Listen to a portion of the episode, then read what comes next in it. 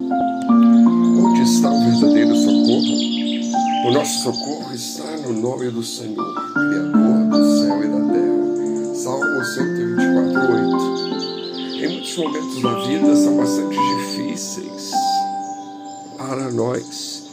E na verdade, parece-nos que para uns são mais e para outros menos. E francamente não sabemos explicar o porquê disso.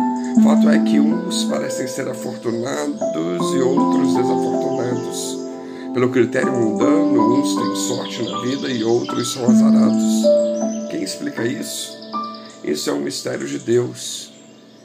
E com isso nós aprendemos uma coisa: há muita violência e injustiça nessa situação. E não é coisa nova, vem desde sempre. A novidade se vê ao longo do tempo e épocas de pessoa a pessoa quando alguém se transforma e passa a ser fraterno, bom e justo. Trata-se de raridade se o nosso olhar estiver voltado para um todo, mas como esse todo é enorme, há muitas pessoas boas. Tais pessoas raras são aquelas que andam por aí fazendo bem, e parte delas se entregam a Cristo Jesus, nosso Senhor, em sinceridade. Muita gente há nesse mundo, temos muitos cristãos e Deus criou o céu e a terra para todos. Contudo, alguns contam com favores de príncipes, se unem a grupos distintos a fim de obterem vantagens, eventualmente algum tipo de socorro.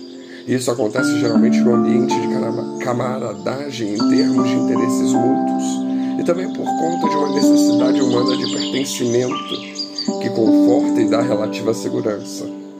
São tantos esses grupos que, para explicitá-los todos, seria perda de tempo, mas é certo que na maior parte deles, Deus Pai está em segundo plano ou é repudiado.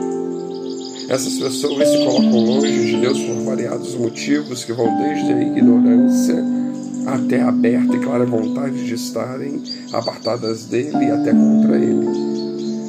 Muita gente há no e talvez nem metade seja cristã. E temos que lembrar que caridade não é algo particular do cristão, de forma alguma, mas é esse socorro que o verso está falando, do socorro material?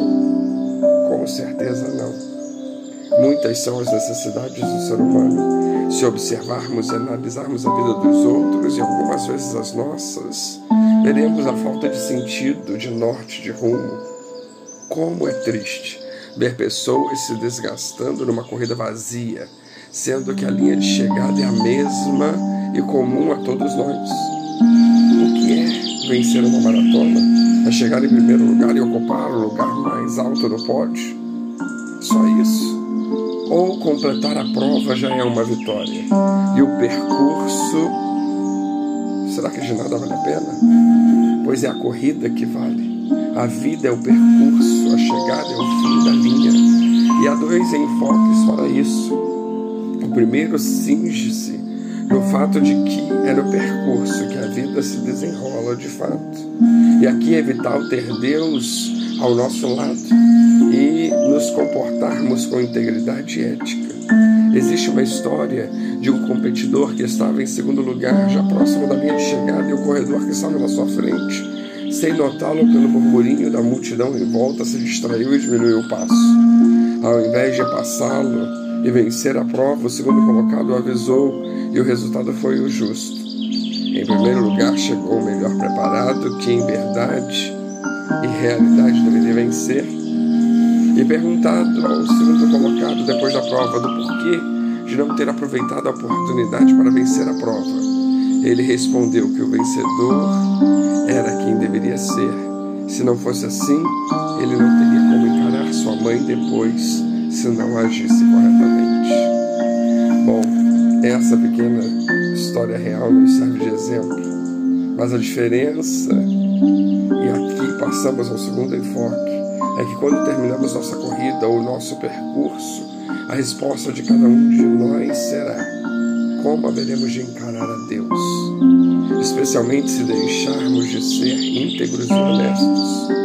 Aqui, a corrida ou o percurso já não fazem a menor diferença. visto que a vida já foi vivida, a linha de chegada já foi alcançada, estando selado eternamente o destino do corredor.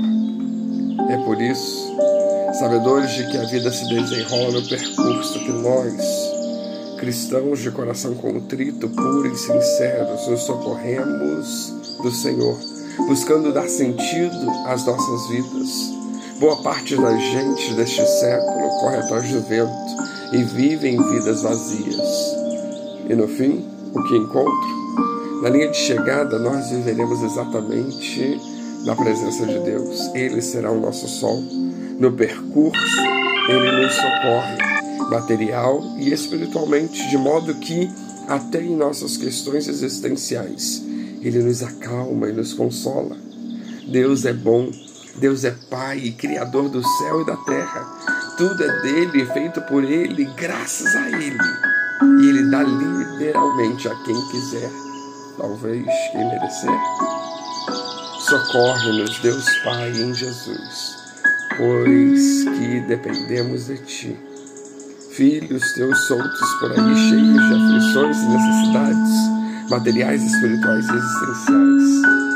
Bom, conhecemos a linha de chegada, mas ainda estamos no percurso, ainda estamos correndo, alguns já cansados e fatigados. Por isso precisamos abrir o coração e clamar: socorre-nos, Senhor, pois o nosso socorro está em Ti e somente em Ti. Que Deus nos abençoe.